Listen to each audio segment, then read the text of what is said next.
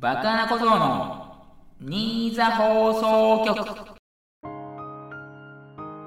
はいどうもおファイヨーグルート2023年1月24日第72回バカな小僧の新座放送局をお送りしたいと思います。司会のバカな小僧です。よろしくお願いいたします。ということで、まあ、日本全、日本全土というか、日本全国的に寒波っていうんですか？まあ、とりあえず寒いっていうことでですね、えー、まあ、雪とかもね、降るかもしれませんので、特に、まあ、雪国の方は雪慣れてるとは言えるかわかんないんですけれど、まあ、関東ってあんまり雪降らないので、えーとね、私が住んでる新座市は、埼玉県新座市なんですけれど、まあ、自分も気をつけますが、皆様も、えーと、雪などでね、足を滑らせて転ばないようにね、ばなと思います。それでは、スタートしまーす。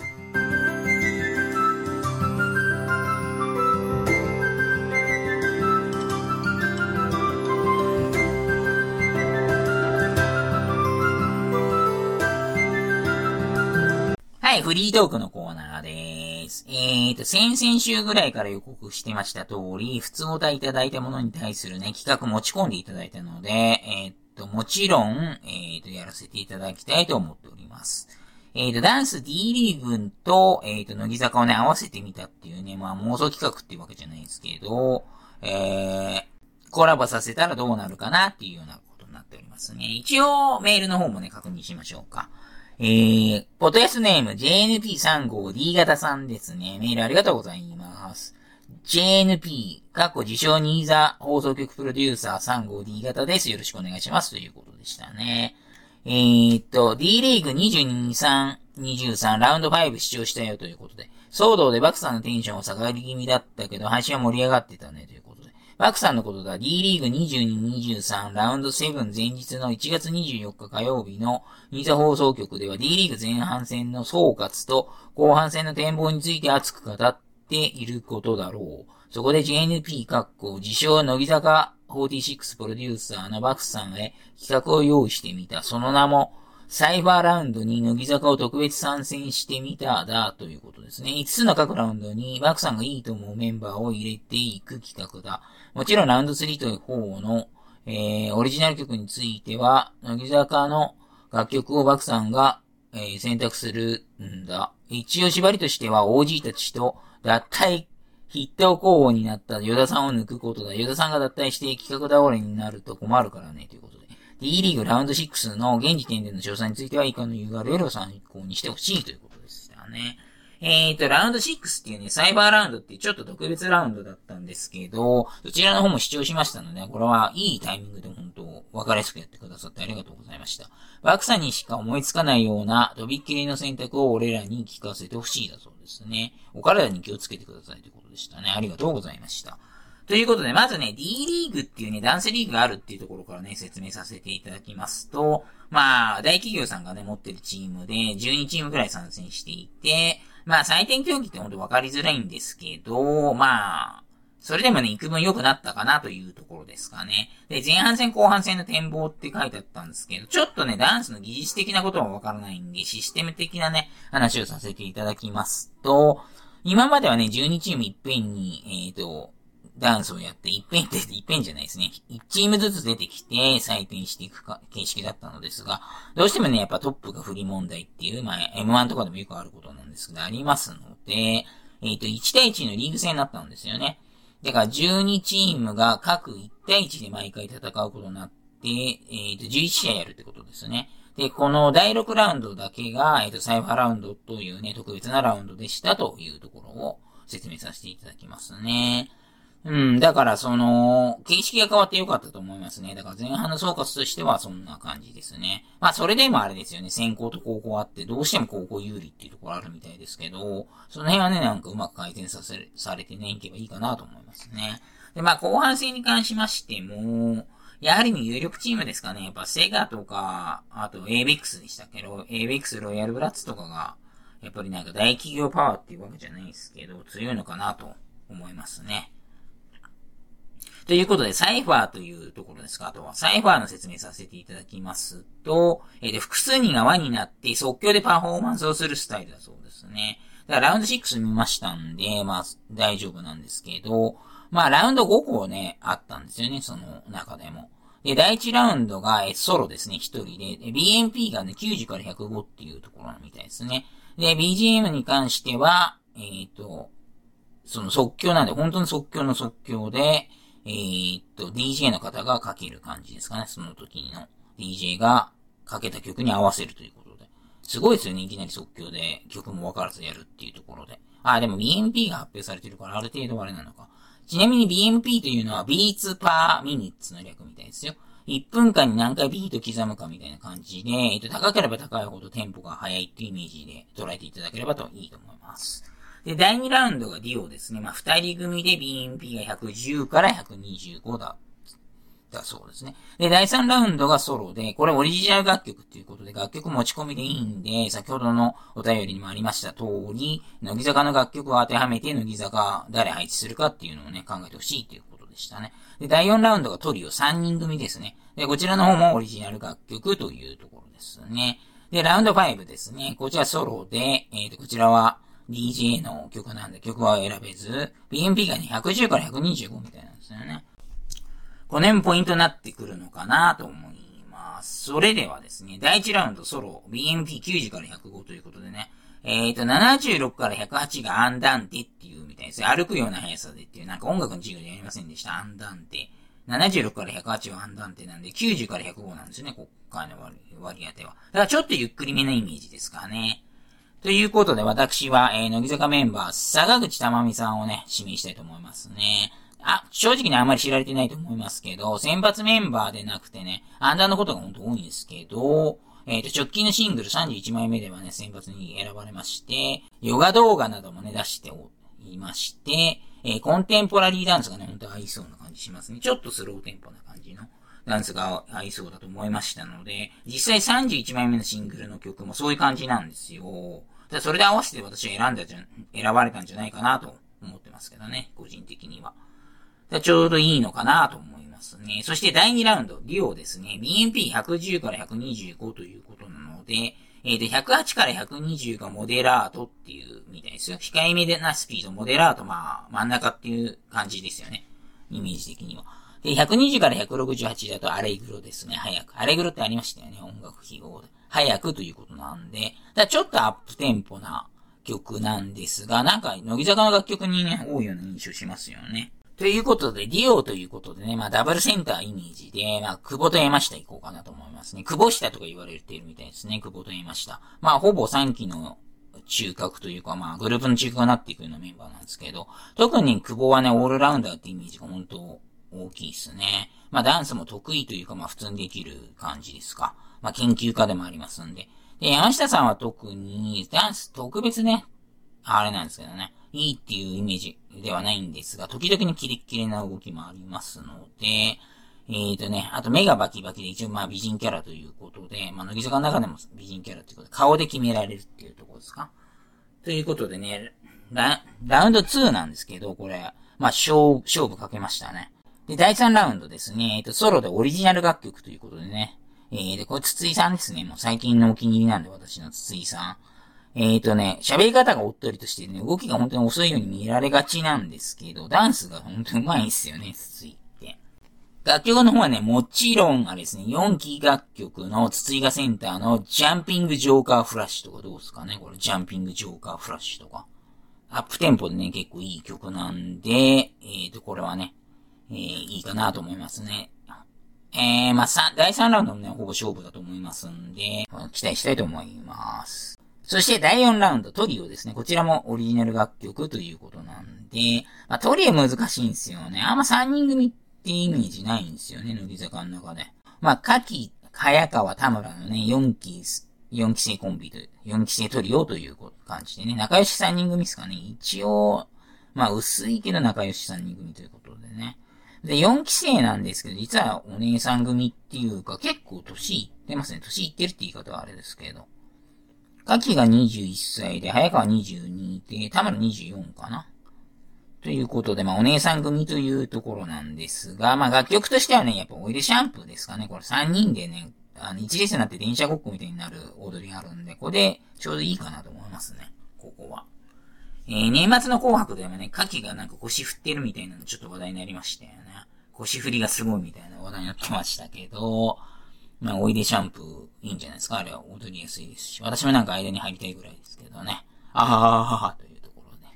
そして第5ラウンド、ソロですね。こちらの方は楽曲指定できずって、BPM が110から125ということで、第2ラウンドと一緒ですか？えー、っとね、ここはね、えー、っと、岡本ひなにしようかなと思いますね。5期生というか、まさかの5期生でしたね。えーと、これはね、うんと、私は5期生あんまり見てら、見てないがちだと思われてるんですけど、まあ、それをね、なんか、ちゃんと見てますよってアピールじゃないんですけど、まあ、岡本にしようかなと。バレエ経験が豊富で、えっと、新乃木坂スター誕生というね、番組でもね、えっ、と、踊るシーンがあったんですけど、その時も自作のダンスだったみたいですよ。で、本人曰くバレエなのかコンテンポラリーなのかジャズなのかわからないような創作ダンスになっていたということなんで、ダンスに対するね、知識は結構あるみたいですよ。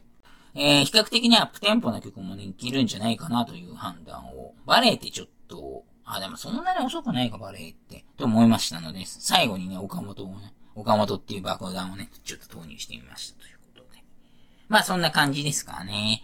えっ、ー、と、多分、聞いたことないようなメンバーの方もいるかもしんないですけど、まあこれはね、気にね、ちょっと検索ぐらいかけていただければなと思いますけどね。で、他にね、井上凪とか、池田テルサとかも考えたんですけどね、バレエ組ですよね。だこの3人セットっていうトリオもね、ちょっと考えたんですけど。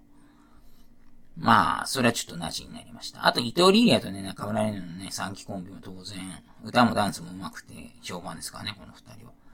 えー、っと、考えたんですけど、こんな感じになりましたね。あとまあ、ごめんね、フィンガーズクロストっていう、クローズドっていう曲があるんですけど、えー、っと、何枚目のシングルか忘れたんですけど、それで単独センターのね、遠藤さんもね、この時だけは、この時だけはって言ったら怒られそうですけど、すごいかっこいいんですよ。キレッキレっていうかなんか、決めてくるんですよな。だそれも捨てがたかったんで、そうっすね。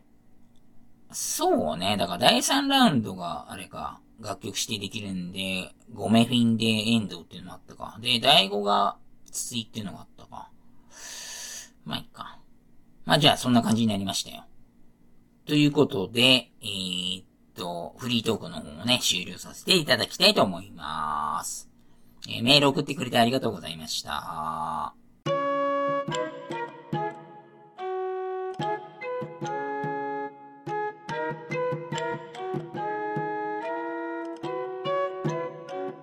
今週のバカだけニュースはい。今週の爆穴家ニュースのコーナーとなっております。えー、爆穴家は私、爆穴小僧45歳と、父72歳、母70歳、祖母96歳で構成されている家族なのですが、えー、その一家のどうでもいいようなニュースを、えー、お伝えできればなと思います。それでは行きましょう。ヘッドラインです。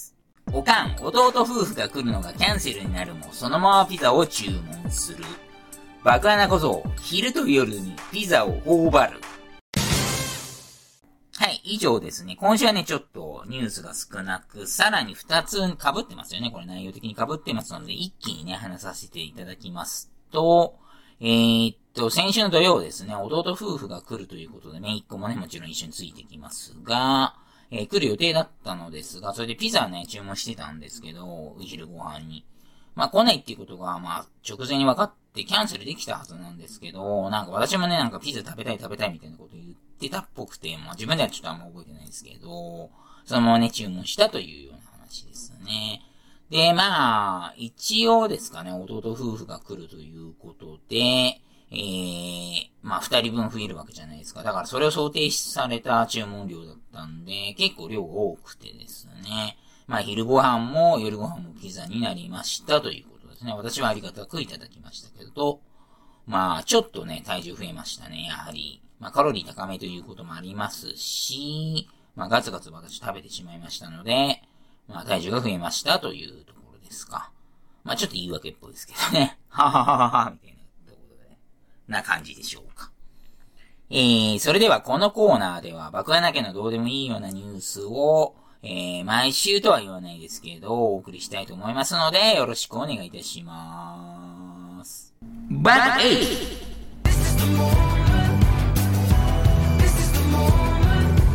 はい、バックイズのコーナーとなっております。このコーナーはクイズを出していただいて、私、爆破な小僧が答えるというような、えー、内容になっております。それでは早速、ポッドキャストネーム、トトさんですね。メールありがとうございます。日本のレジェンドについてのクイズだそうですね。では行きましょう。問題。車椅子テニスの第一人者、国枝慎吾選手が現役引退を発表しました。四大大会シングル28回優勝、ダブルス22回優勝とまさにレジェンド。さて、そんな国枝選手のシングルス四大大会の優勝回数が一番多い大会はどの大会でしょうか？ということですか。では行きましょう。シンキングタイム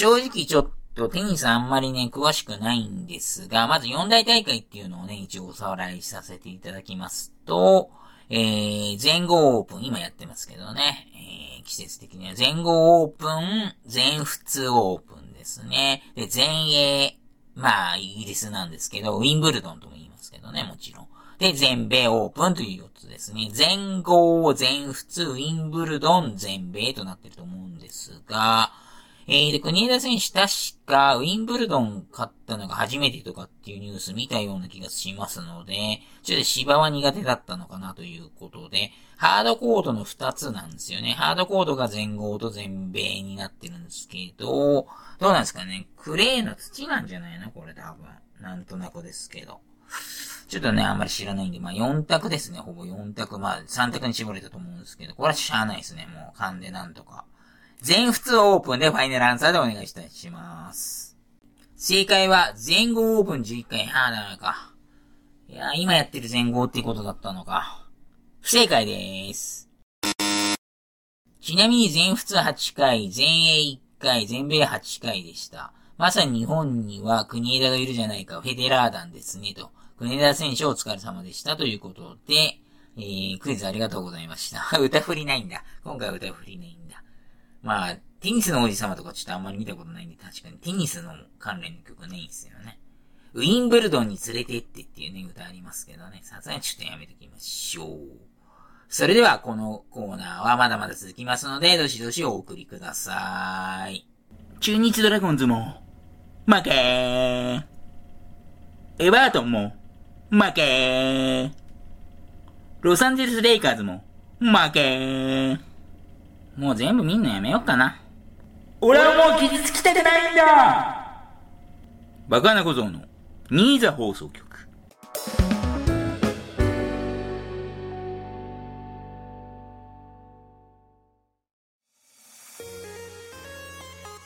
はい、エンディングトークです。え、スポーツ情報ですね。NBA バスケットボール。え、八村選手がウィザーズからレイカーズ移籍決定ですね。もう決定です。トレードですね。レイカーズからはナン選手っていう人が出てきましたね。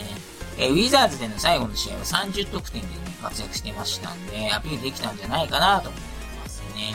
えー、そのレイカーズは2連勝中なんですが、22勝25敗ということで、早く5割に復帰したいところですが、えー、ウィザーズ出身のウェストブルック、過去西部ですね、トーマス・ブライアント、過去トマブラ、ドロイ・ブラウンジニ、過去トロブラなどがね、最近頑張ってるので、八村選手もね、ウィザーズ出身ということで、なんかレイカーズがね、ウィザーズのお下がりみたいになっちゃったんですけどね、まあ頑張ってくれればなと思います。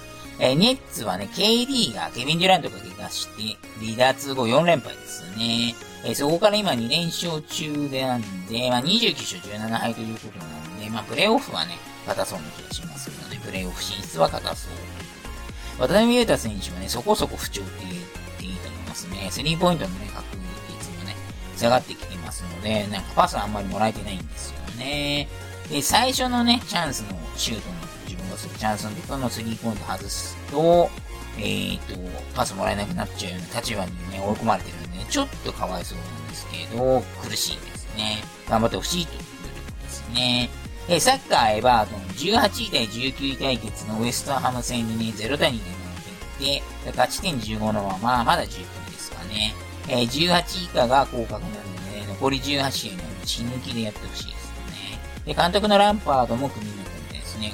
えー、後任は誰かっていうのはまだ決まってないです。えー、NFL アメフトプレイオフ開催中ですね。ディビジョナルプレイオフですね。まあ、わかりやすく言うとベスト8なんですけど、それが終了しましたね。で、えっ、ー、と、ベスト4というか、えっ、ー、と、カンファレンスチャンピオンシップですね。わかりやすく言うとベスト4ですね。だから。すいません。二度電話になっちゃいましたけど。チーフス対ベンガルズ、えー、イーグルス対ホーティナイナーズが、えー、来週の月曜日行われると思います。スーパーボールですね。わかりやすく言うと決勝ですね。は、日本時間の2月13日ですね。2月13日。一週空くんですよね。えーと、相撲初場所ですね。貴景勝が優勝して3回目の優勝だったそうです。えー、テニス全豪オープン、西岡選手がね、ベスト16まで行ったんですが、えーと、東京オリンピック銀メダリストのハチャノフ、まあ、カチャノフとますが、06067でね、まあ、大敗って言っていいかもしれないですね。負けてしまいましたね。最後はね、盛り上げましたけどね、ちょっと一方的な展開で、ちょっと現実を知った感じですかね。えー、日本人の私が現実を知りました。えー、ダニエル太郎と渡辺は2回戦で敗退してますよね。えー、で、本日ですね、西岡を通したハチャノフと、綿抜きを通したコーダが、えー、準々決勝になったというの面白いですね。ちょっと見ようかなと思っております。えー、それでは今週はここまで。お相手は爆穴クトでした。またねー